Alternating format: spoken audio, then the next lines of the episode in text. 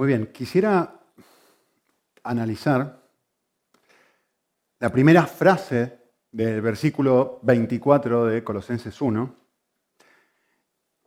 Si ustedes prestaron atención a lo que leyó Lidia, se van a dar cuenta que la frase es extremadamente compleja.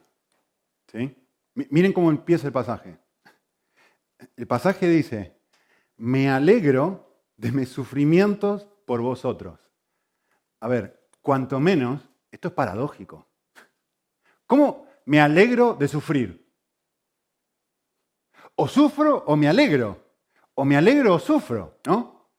Eh, cuanto menos esta frase es contracultural, porque hoy nuestra cultura dice no sufras, ¿no? Ya, pero otra cosa interesantísima de esto es que cuando yo lo entiendo bien lo que Pablo está diciendo aquí, se van a dar cuenta de una cosa, este concepto es extremadamente necesario. No podés vivir tu vida sin esto. Eh, a ver, piensa en un minutito esto. Lo, paradójico y la aparente contradicción que hay en la frase que ustedes están leyendo, ¿no?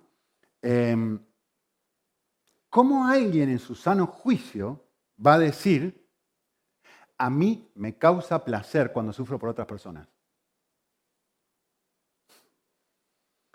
Eh, piensa en esto, nuestra cultura de hoy, ¿sí? en España en el siglo XXI. ¿Quién dice, ¡ay, qué bueno, qué privilegio espectacular, qué felicidad más grande hay en poder sufrir por otra persona? A ver, no sé, Mica, si vos fuiste, has ido al colegio y la maestra te ha dicho algún día y te ha dado alguna lección, ahora te voy a enseñar cómo sufrir por tus amiguitos y cómo es la manera correcta de aguantar el dolor para que otros sean felices y no tú.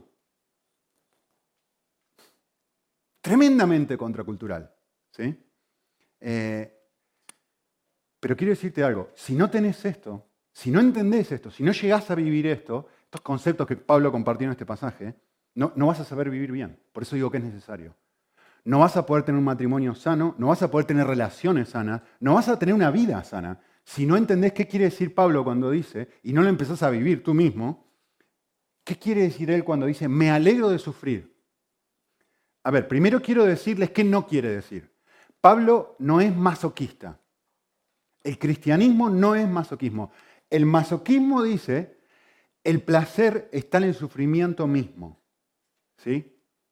Es decir, lo que a mí me da alegría es el sufrir en sí mismo que, me hieran, que me lastimen, pasarla mal, eso no es lo que el cristianismo enseña. El cristianismo no enseña que el sufrimiento es bueno en sí mismo. Esto no es lo que está diciendo Pablo. Y como puede ser mal interpretado, yo quisiera pasar una buena cantidad de, estos primeros 10, 15 minutos que tengo en enfocarme en la primera palabra clave de esa frase, que tiene que ver con la alegría. Si querés, con la llenura, con la felicidad, llámalo como quieras, pero quisiera enfocarme en que meditemos un rato en qué es la alegría cristiana. ¿Qué es lo que Pablo está diciendo aquí cuando dice, a mí me causa un gozo, depende de la traducción que tengas, a mí me da felicidad sufrir por ustedes, a mí me hace bien esto, es bueno, es agradable y, y realmente lo encuentro como un valor esto. ¿Qué está queriendo decir con esto? ¿Sí? Vale. Así que yo quisiera comenzar haciendo una pregunta. Mi, pregunta para ustedes, y quisiera que la piensen bien, es esta. Mi pregunta es, si ustedes tendrían que responder desde un punto de vista bíblico, desde lo que ustedes saben de la Biblia, no lo que ustedes piensan, no lo que les ha dicho la cultura, no desde un punto de vista cristiano, centrado en la Biblia, ¿a ustedes les parece que es correcto buscar tu propia felicidad, ¿sí o no? Debe ser tu mayor objetivo en la vida buscar tu mayor felicidad, ¿sí o no? No, respondan, solamente piénsenlo. ¿Qué dice la Biblia con respecto a esto? Vale, hay muchísima confusión, muchísima confusión respecto a esto. Hay muchas eh, voces que dicen una cosa, que dicen otra. Incluso dentro del cristianismo hay muchas voces. Algunas personas dicen, no, esto es una locura, es tremendamente incorrecto, y otras dicen, no, no, sí, sí, sí, que sí, que sí. Eh, yo me acuerdo, hace muchos años ya, em, no sé, hace 10 años o algo así. Estaba en un asado, en una barbacoa, con un grupo de amigos míos no creyentes, eh, todos ellos gente muy educada, eh, arquitectos, médicos, abogados, etc. Estábamos en una, eran compañeros míos, yo jugaba hockey sobre césped cuando era chico, y todos eran, formábamos parte del mismo equipo. Jugamos en un equipo que se llamaba Santa Bárbara. Eh, y nos juntamos, después que todos dejamos de jugar, nos juntamos una vez al año, una cosa así a fin de año. Yo hacía muchísimo tiempo que no los veía. Cuestión que estamos todos en este asado y, yo empecé a hablarles un poco de Cristo y uno de mis amigos, no me olvido más, uno de mis amigos, cirujano, es él, me dijo esto. Estaba casi enojado conmigo, pero me lo dijo con bronca, ¿eh? me dijo esto. Me dijo, tú, no, me dijo vos, porque estamos en Argentina, me dijo, vos, vos sos religioso porque ser religioso te hace feliz. Yo le dije a él, le dije, mira, te voy a decir una cosa. Yo no, yo no voy detrás de felicidad. Esta fue mi respuesta. ¿eh? Y, quiero que examinen bien mi respuesta, a ver si dije lo correcto o no. Yo le dije esto. Mira, yo entiendo lo que vos decís, pero yo no voy a correr detrás de la felicidad. Yo voy a correr detrás de la santidad, le dije a él. Correr detrás de la felicidad, esta fue mi frase, correr detrás de la felicidad es como ir, tratar de perseguir tu propia sombra. ¿Qué pasa si tratas de perseguir tu propia sombra? Huye de ti. Tratás, tratás, tratás y nunca la puedes atrapar. Pero, le dije, si tú vas corriendo detrás de la felicidad, perdón, detrás de la santidad, es como huir de tu sombra. ¿Qué pasa cuando huís de tu sombra? Y te pegas media vuelta. ¿Qué hace la sombra? Te persigue. Y yo le, le dije esto. Yo voy detrás de la santidad. Y cuando voy detrás de la santidad, la felicidad me persigue. Uy, mi amigo se enojó, no saben cuánto. Se enojó. Vale. Eso fue hace 10 años. ¿Qué piensan? La ilustración es muy buena, ¿eh? Pero bíblicamente hablando, ¿es correcto lo que le dije? Miren, yo voy a hacer algo. Me voy a tomar un ratito para hacer algo. Yo les voy a, voy a dejar que responda, no yo, sino un hombre que probablemente es uno de los pensadores cristianos, sino el pensador cristiano más importante del siglo XX. ¿Sí? C.S. Lewis. C.S. Lewis fue profesor en Oxford, en Cambridge, fue el autor de las crónicas de Narnia. ¿Sí? Entonces, seguramente todos habrán escuchado de él. Yo les voy a leer una frase de C.S. Lewis que no van a entender, no importa, tengan paciencia, pero esa frase es muy, muy profunda y muy, muy buena y va a ayudar a entender muchísimo esto y lo que yo le dije a mi amigo que fue incorrecto. ¿Sí? Escuchen lo que dijo este hombre. No, no soy yo, ¿eh? Primero vamos a escuchar a C.S. Lewis, después vamos a mirar versículos bíblicos. C.S. Lewis dijo esto. Dijo, Dios no solamente entiende, sino que además comparte el deseo, escuchen esto porque es muy loco, ¿eh? Que se encuentra en la raíz de todos tus actos de maldad. ¿Perdón? ¿Qué está diciendo este hombre? Piensen, piensen un minutito.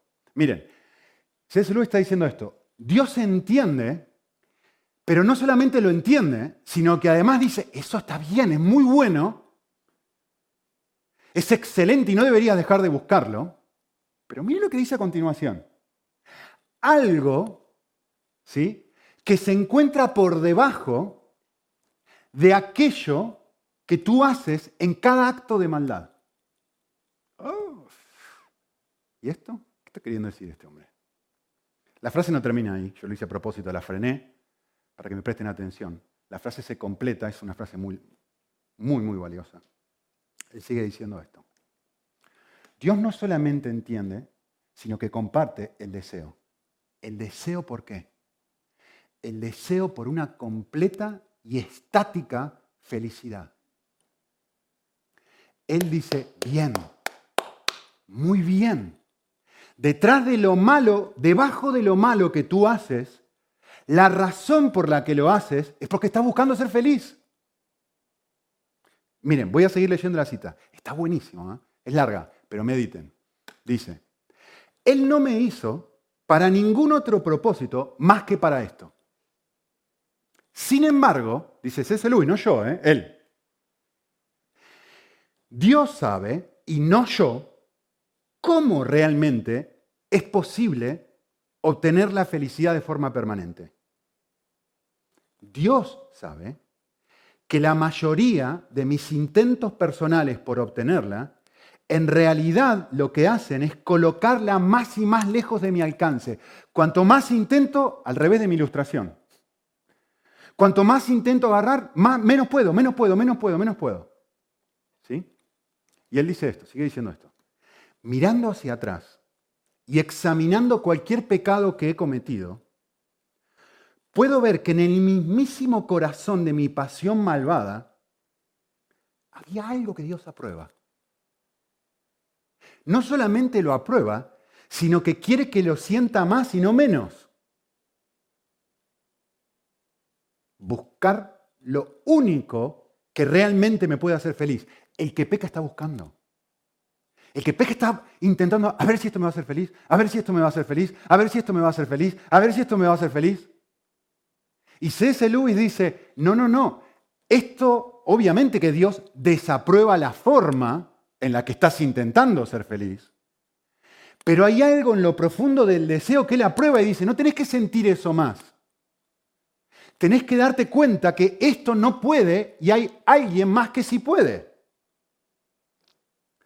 Entonces, sigue diciendo la cita, cuanto más Dios te ama, más determinado está en sacar las tijeras y como dice Deuteronomio 30, circuncidar, cortarte, lastimarte, herirte, hacerte sufrir, disciplinarte, cortarte aquellas cosas, ¿sí?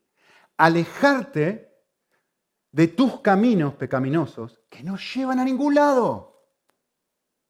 ¿Para qué? ¿Para dejarte ahí tirado? No, para dejarte tirado no, para hacerte infeliz, no, todo lo contrario para acercarte a sus caminos que te llevan a obtener lo que realmente quieres, ser feliz. La cita no termina, ¿eh? Dice así, la última parte.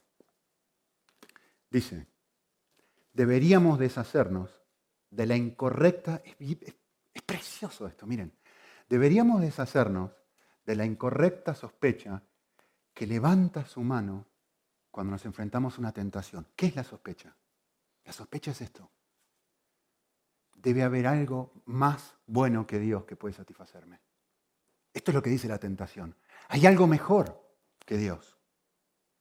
Y, la imagen es preciosa. Él dice, algún país que Él me está diciendo, no, no vayas, que Él que, un país al que Él me prohíbe ir. Alguna clase de deleite que Dios no aprecia o que simplemente elige prohibir pero que realmente sería un deleite verdadero. Si solamente yo pudiera obtener esto, sería feliz. Si solamente yo pudiera obtener esto, sería feliz. Eso es lo que la tentación te dice. Algún algo, un país, un deleite, algo que Dios en su maldad te está prohibiendo y te está diciendo, no, no, no, no, no, no, eso no, eso no. Eso es la raíz de toda tentación. C.S. Lewis dice, esto no existe, no existe. Cualquier cosa que deseemos es algo que Dios está intentando darte lo más rápido posible o es una falsa imagen de lo que nos está tratando de dar, como el fruto prohibido de Génesis 3. Come, come, come de esto. Es una falsa imagen. Come, come, que te va a hacer bien. Te va a hacer bien en la tentación, es lo que dice. Una falsa imagen, dice Luis, que no nos atraería ni por un momento si lo viéramos por lo que realmente es. ¿Qué está diciendo C.S. Lewis? En palabras simples, está diciendo, cada vez que peco, yo estoy intentando ser feliz. Cada vez que peco.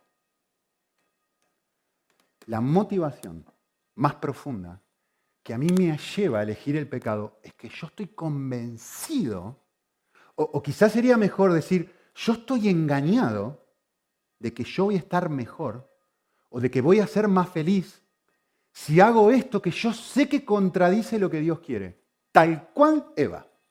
en el Edén. Génesis 3 dice que el fruto parecía ser bueno, agradable y deseable delante de los ojos de Eva. ¿Sí? Esto que está hablando Luis, esto que está hablando Génesis, y esto que estoy queriendo comunicarles a ustedes es la razón por la cual pecamos y hacemos todo lo que hacemos. Miramos pornografía, mentimos, manipulamos, somos egoístas, somos orgullosos. Buscamos vida donde no la hay. Así que vuelvo a retrotraerme en la historia que le conté a mi amigo, en el ejemplo que le conté a mi amigo. Es incorrecto lo que le dije. Él tenía razón. Yo soy religioso porque ser religioso me hace feliz. Soy, sigo a Cristo porque Cristo es la perla de gran precio y no hay nada ni nadie mejor que Él. No hay absolutamente nada más valioso que Él. Y por eso decido decirle no al mundo para decirle sí a Él. Eh, buscar tu mayor bien ¿sí? es algo que no podés dejar de hacer. No hay un momento, no hay una sola decisión en tu vida que tú hayas tomado que no haya sido buscando tu mayor bien. Nunca, nunca, nunca, nunca. Miren lo que dijo otro de los máximos pensadores de la historia, de la historia, cristiano y además filósofo y matemático, Blas Pascal. No soy yo, ¿eh? es él diciéndolo. Miren lo que dice. Todos los hombres buscan la felicidad, sin excepción alguna.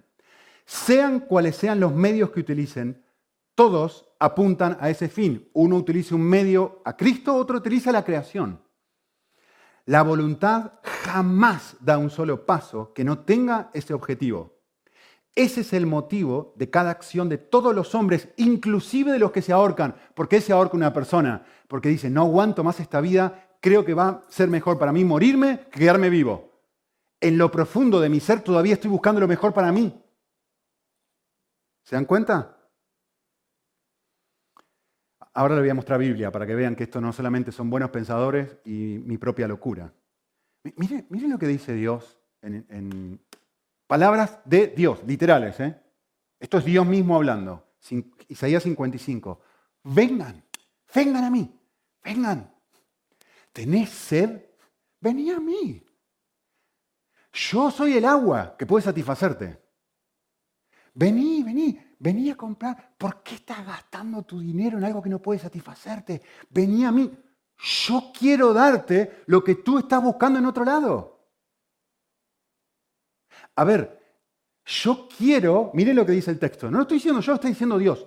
Yo acércate a mí y tu alma se deleitará en la abundancia. O sea, yo quiero darte aquello que tú estás buscando en otro lado. ¿Lo ven?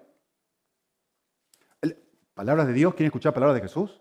No, las voy a poner porque no tenía, digo, no me va a alcanzar el tiempo para citar tantos versículos. Mateo 11, 28. Venid a mí todos los que estáis trabajados y cargados, y yo os daré que más carga. Descanso. Descanso para vuestras almas. Vale, probablemente ahora estás pensando, pero Nicolás, hay un montón de pasajes en la Biblia que hablan de negarse a sí mismo, de tomar tu cruz, de renunciar. Y, ¿Y, cómo encajas eso? Porque no, me cierra, no me cierra. Gracias por preguntarlo. Les voy a explicar cómo funciona esto y no voy a citar todo porque no puedo, pero sí les voy a mostrar un pasaje que miramos hace dos semanas para que vean cómo encaja esto. Claramente, no mis palabras, sino lo que dice la Biblia. Miren, miren qué simple es esto, pero qué profundo. Miren, el típico pasaje que vimos hace un par de semanas. Vale, Jesús llama a las multitudes. Un montón de gente siguiendo. Uy, qué buen hombre este que hace milagros, que me sana, que me da comida. Ay, qué bueno, qué bueno, qué bueno. Jesús se pega a media vuelta y dice, no, no, no, se equivocaron. La felicidad que yo prometo no es una felicidad de sanidad física, no es una sanidad de que te voy a dar todo lo que quieras para comer. No, no, no, no, no. Acá hay otra cosa que yo vengo a ofrecerte. Yo te vengo a ofrecer otra cosa. No te vengo a ofrecer una vía fácil. Ahora vamos a ver el otro 50%, ¿no? ¿Cómo encaja el sufrimiento acá? No vengo a ofrecerte una vía fácil. Te vengo a ofrecer otra cosa. ¿Vale? Genial. ¿Qué me venís a ofrecer? Miren, el texto dice así. Dice, eh, si alguno quiere algo, ¿qué es lo que quiere esta persona? ¿Qué es lo que esta persona quiere? Quiere ir detrás de Jesús. ¿Vale? Tiene que hacer algo. Acá viene el sufrimiento, la parte del sufrimiento. Tiene que decirse no. ¿A qué? A muchas, a muchas otras cosas que quiere. Yo quiero, yo quiero tener una vida fácil, sin problemas, donde mis niños se porten bien, mi esposa me trate bien, eh, pueda tener una buena cantidad de ahorros. Yo quiero la vida que quiero. O puedo querer otra cosa. Puedo querer ir detrás de Jesús. Para eso necesito dejar de querer otras cosas. Tengo que negarme a mí mismo. Tengo que tomar tu cruz, tengo que morir a ciertas cosas y seguirlo. Ahora, miren esta parte. ¿eh? Dice, tenemos dos grupos de personas. Tenemos un grupo de personas que está tratando de salvar su vida de esta forma. El que está tratando de salvar su vida de esta forma, la va a perder. Dice el texto, no yo, ¿eh? Miren. Porque el que esté intentando de aferrarse a la vida y no perder lo que tanto ama, no perder su dinero, no perder su, su lo que sea, el novio, la novia, el coche, las vacaciones, lo que, lo que sea eso que te estás aferrando, el que no quiere negarse a sí mismo y tomar su cruz, va a perder su vida. Pero, miren esto, porque esto es un resumen, van a ver un minuto, de todo el pasaje que a mí me toca. Pero hay otra opción. El texto dice, hay otra manera. Esta manera se ve como perder la vida, pero de última, miren lo que pasa, se salva. O sea que esta persona también está intentando salvar su vida. ¿Cómo? Tenés que hacer algo. Tenés que morir a esto, a desear esto, y ahora tenés que desear algo nuevo. ¿Qué es ese algo nuevo? Cristo y la extensión de su evangelio. Un nuevo norte de vida. Ahora lo que me trae mayor placer en la vida es otra cosa. No es lo creado, es el creador y su reino. ¿Lo ven? Cada vez que Cristo me dice a mí, puedes aplicar esto a cualquier pasaje de la Biblia, ¿eh? este, esto que yo les acabo de aplicar ahora. Cada vez que Cristo me pide que me niegue a mí mismo, es porque me ofrece algo mejor. Él. ¿Qué hay en este mundo mejor que Cristo? Por eso Él dice, eh, tienes dos opciones. Puedes buscar tu vida aquí o la puedes buscar aquí. Tienes esta doble opción, pero no tienes que dejar de buscar tu vida. No te está diciendo apaga tu corazón, no te está diciendo no busques ser feliz, no te está diciendo no busques tu mayor bien. Busca tu mayor bien, pero no aquí, sino aquí. Yo soy el mayor bien posible. Yo soy la perla de gran precio. Yo soy el tesoro. Yo soy lo mejor que existe en este universo. Déjeme decírselo de esta forma. No tengo que eliminar el deseo de ser feliz tengo que eliminar la mentira de que puedo ser feliz lejos de Jesús. ¿Sí? A ver, hay tantos versículos, tantos, tantos, tantos, que no tengo tiempo ni cerca de compartírselos todos. Miren esto, miren Jesús, palabra de Jesús, ¿eh?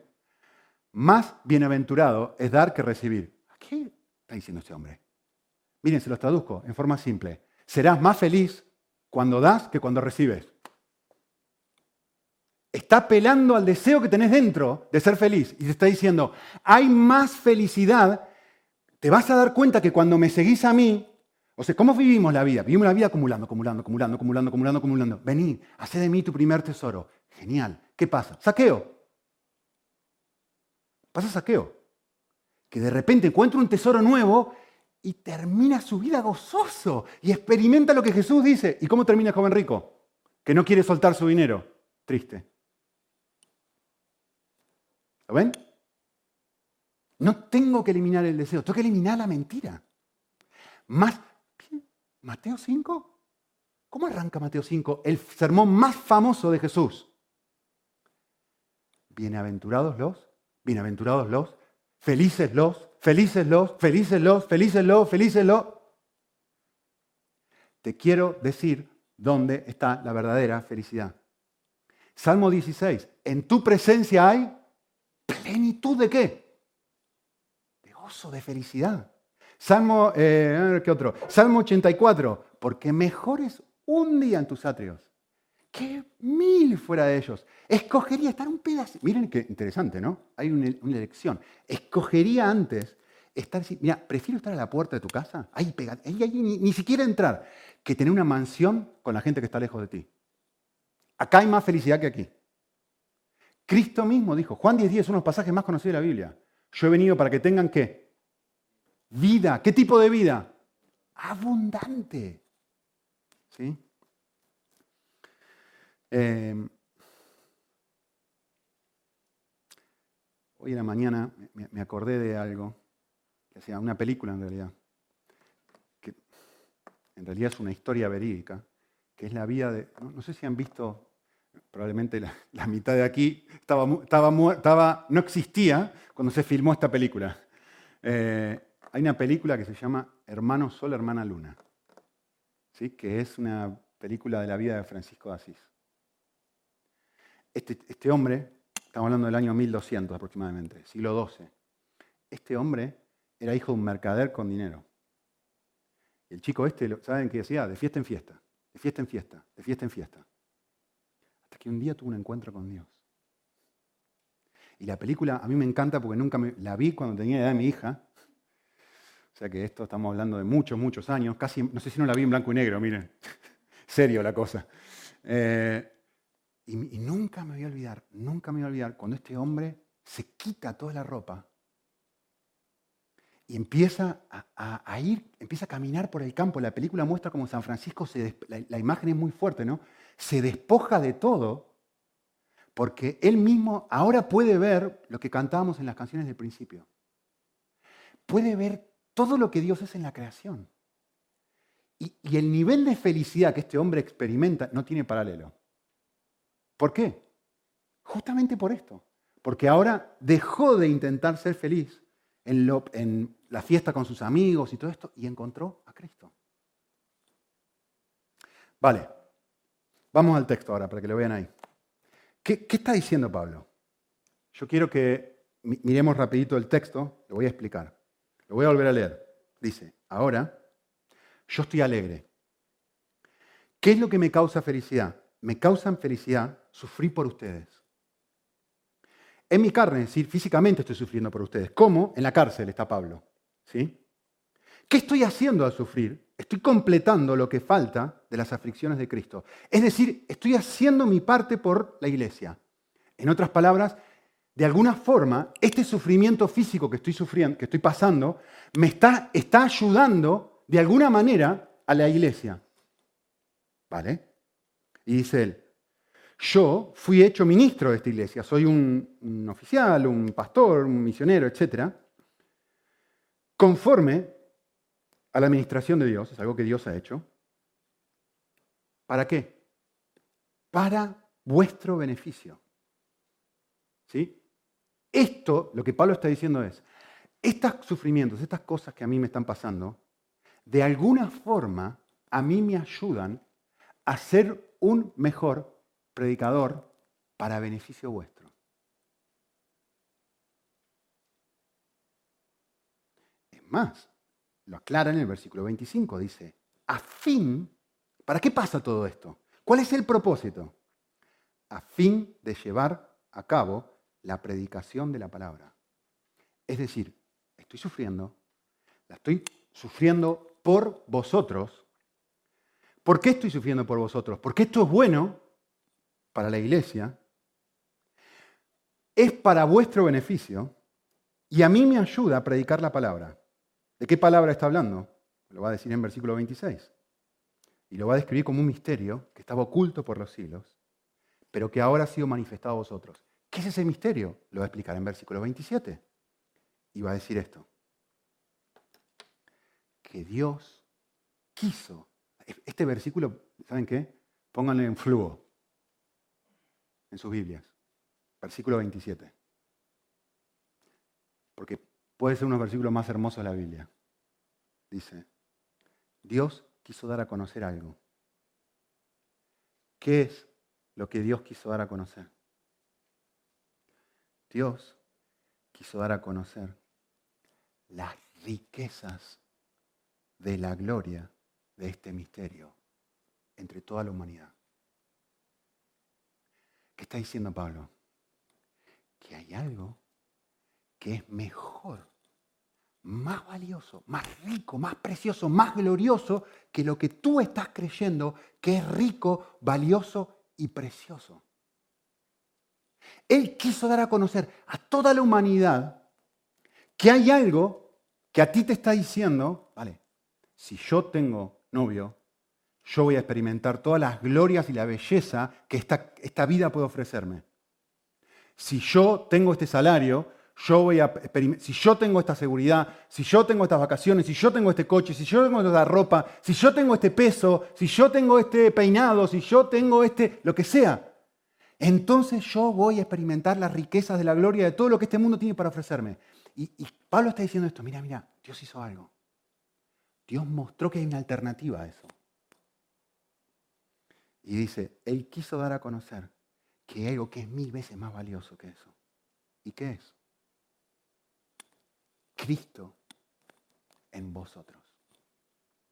La esperanza de tener algo increíblemente glorioso. Vale, ¿qué está diciendo Pablo? Es muy simple. Pablo está diciendo, hay algo que supera en valor aquello que el sufrimiento me quita. Sí, sí, me alegro por sufrir por vosotros. No me alegro en el sufrimiento en sí. No es que digo, soy masoquista y me golpeo y digo, ah, qué bueno, el sufrimiento es buenísimo. No, no, no, no, no, no, no, no. Pablo está diciendo algo distinto. Pablo está diciendo, yo, producto de lo que acabo de decirle a ustedes ahora, les estoy mostrando que hay algo que es más valioso de lo que el sufrimiento me quita. Y por eso me puedo alegrar. No por el sufrimiento en sí, sino por el valor de lo que yo estoy obteniendo producto del sufrimiento. Y, miren esto, hay algo que él va a decir que tiene el poder de generar felicidad en una cárcel. Cuando Pablo está escribiendo esto, está en una cárcel. Y él está diciendo, me alegro. ¿Cómo te hace que estás en una cárcel? ¿Se acuerdan hechos también cuando estaba cantando? Cuando estaba contándole a todo, eh, lo habían golpeado, le habían hecho de todo y le estaba con Silas cantando. Lo mismo. Exactamente lo mismo. Y Pablo está diciendo aquí, les voy a compartir ese algo. ¿Qué es ese algo? ¿Qué es ese algo? Bueno, a mí me gusta robarles a los navegantes, a la agencia misionera navegantes, su, lema de, agencia. Ellos, ellos expresan así, esto es la vida. ¿Qué es la vida? Conocer a Cristo y hacerlo conocer. Esto es lo que Pablo está diciendo aquí. Pablo está diciendo, me alegro de mis sufrimientos por vosotros. ¿Por qué? Porque de esta forma yo puedo crecer, ser una mejor persona, ser un mejor predicador por ustedes. Por ustedes. Por ustedes. Por conocer a Cristo y por darlo a conocer. Porque puedan experimentar a Cristo, la esperanza de gloria, en ustedes. Yo lo modifiqué un poquito. A mí me, mirá si, a partir de ahora, mañana lunes, tú te levantas y empiezas a vivir tu día con este objetivo de vida. Y con estos lentes, te los pones todos los días, uno y otro. Y quiero que notes que es doble. ¿eh? ¿Para, qué, quiero vivir hoy?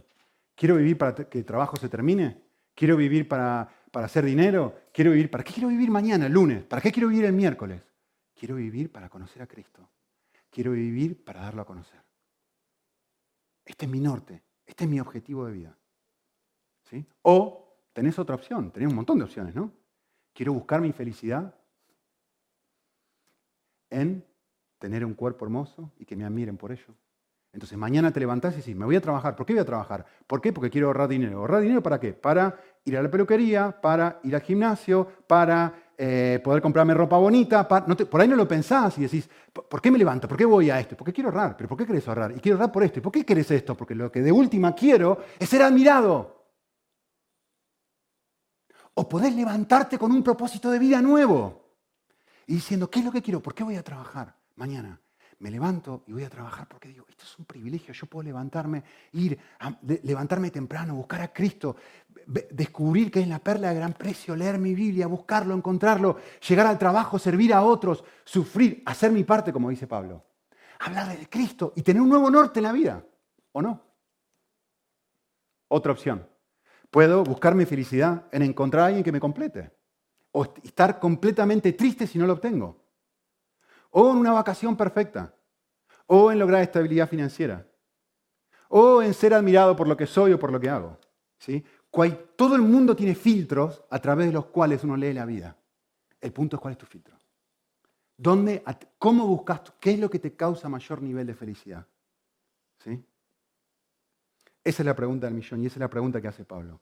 Nosotros tenemos un bosquejo ahí que dice, resume lo que nosotros queremos como iglesia. ¿Qué queremos como iglesia? Queremos encontrar nuestra felicidad en dos objetivos. Nosotros le hemos puesto uno, ¿no hay? Pero en disfrutar a Cristo y en ayudar a otros a que lo disfruten. Ese es nuestro norte.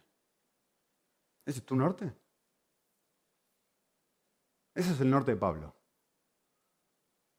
Y sufrir es parte de lo que me toca para poder cumplir con ese norte. Ahora quiero que pienses algo. Todos sufren, todos, cristianos y no cristianos, todos sufrimos por alcanzar aquello que pensamos que nos va a dar felicidad. El que quiere su vacación perfecta ahorra un montón de dinero y ahorra y ahorra y ahorra y sufre y sufre y sufre de no tener otras cosas para su vacación perfecta. El que quiere encontrar una pareja dice, a ver, busca y hace gimnasia y trata de verse bonito y está constantemente intentando y, le dice no a este o no a esta porque no. Todo el mundo sufre, todos sufrimos. El punto es por qué. ¿Cuál es tu norte? Ese es el desafío. ¿Sí? Em,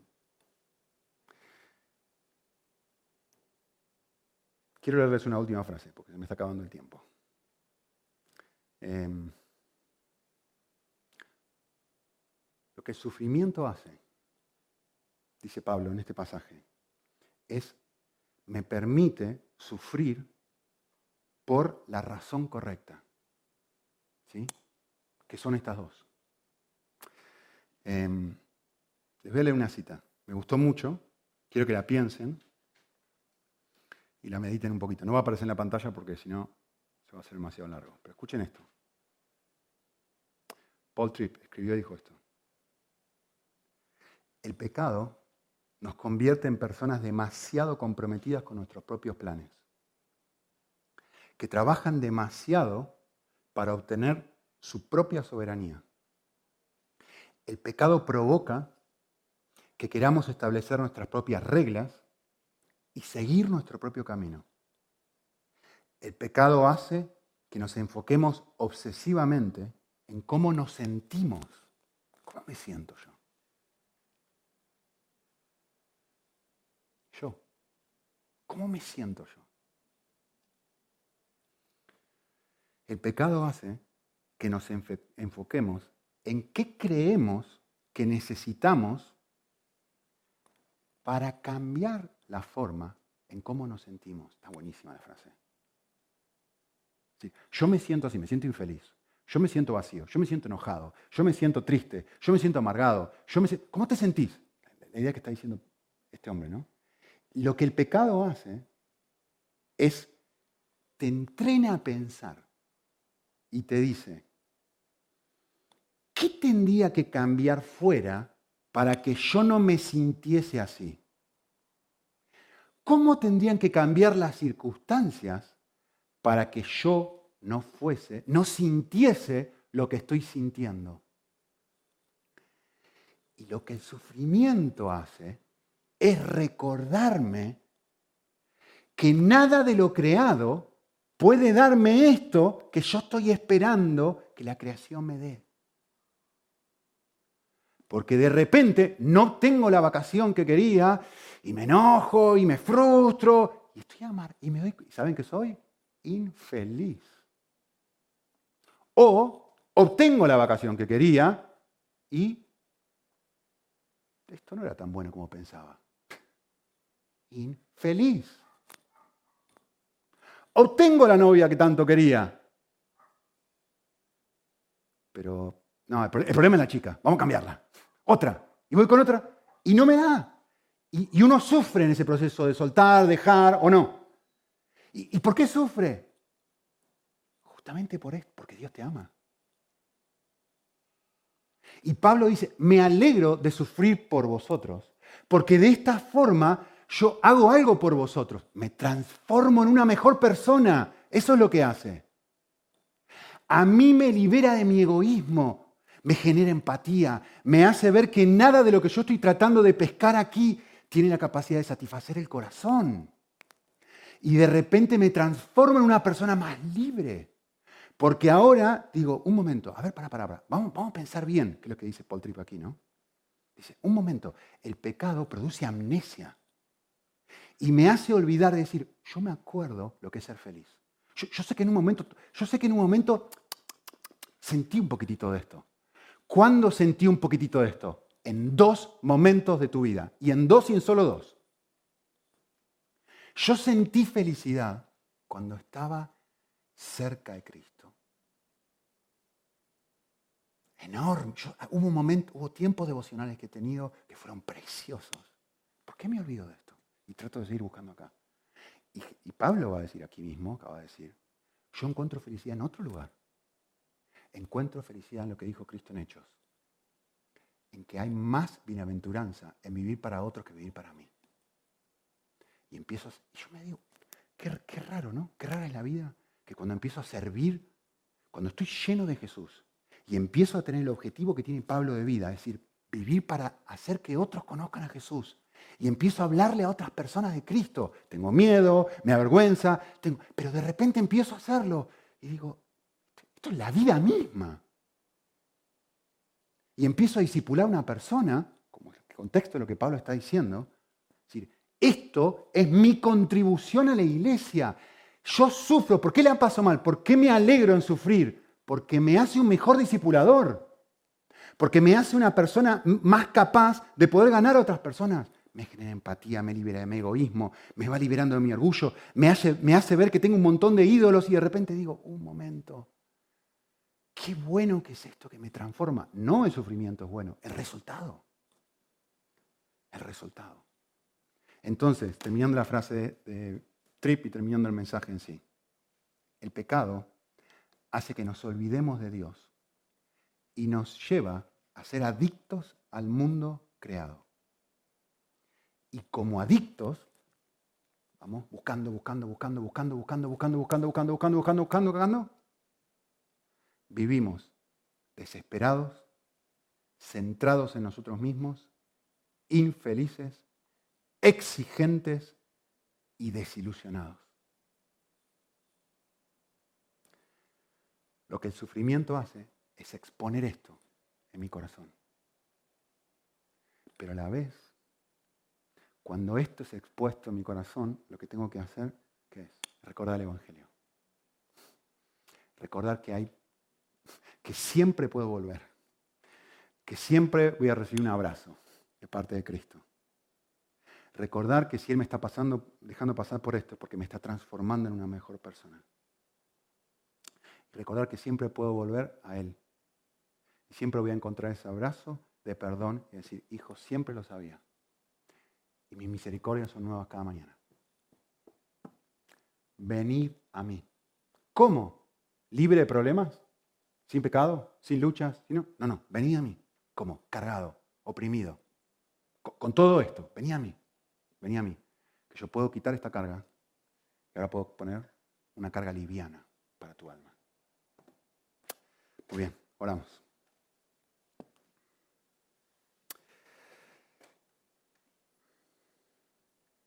Señor, ayúdanos a redimir el sufrimiento. Como Pablo, ayúdanos a recordar que hay dos propósitos preciosos que, por los cuales sí merecen la pena sufrir. Por conocerte a ti y por darte a conocer. Por disfrutarte con un nivel de intensidad más profundo y por vivir la vida diciendo, ahora yo quiero ser uno que ayude a otros disfrutar de Cristo. Ahora yo quiero conectar a otras personas con Jesús. Ahora yo quiero evangelizar, yo quiero discipular. Porque sin un propósito claro de vida, Señor, no tenemos nada. Estamos vacíos. Iremos pescando. Ayúdanos, Señor, a recordar dónde está la verdadera vida. Y que tú nos has llamado a encontrar nuestra llenura, nuestra abundancia, nuestra buena aventura y nuestra felicidad exclusivamente en tu persona y en extender tu reino. En tu nombre te lo pedimos, Señor.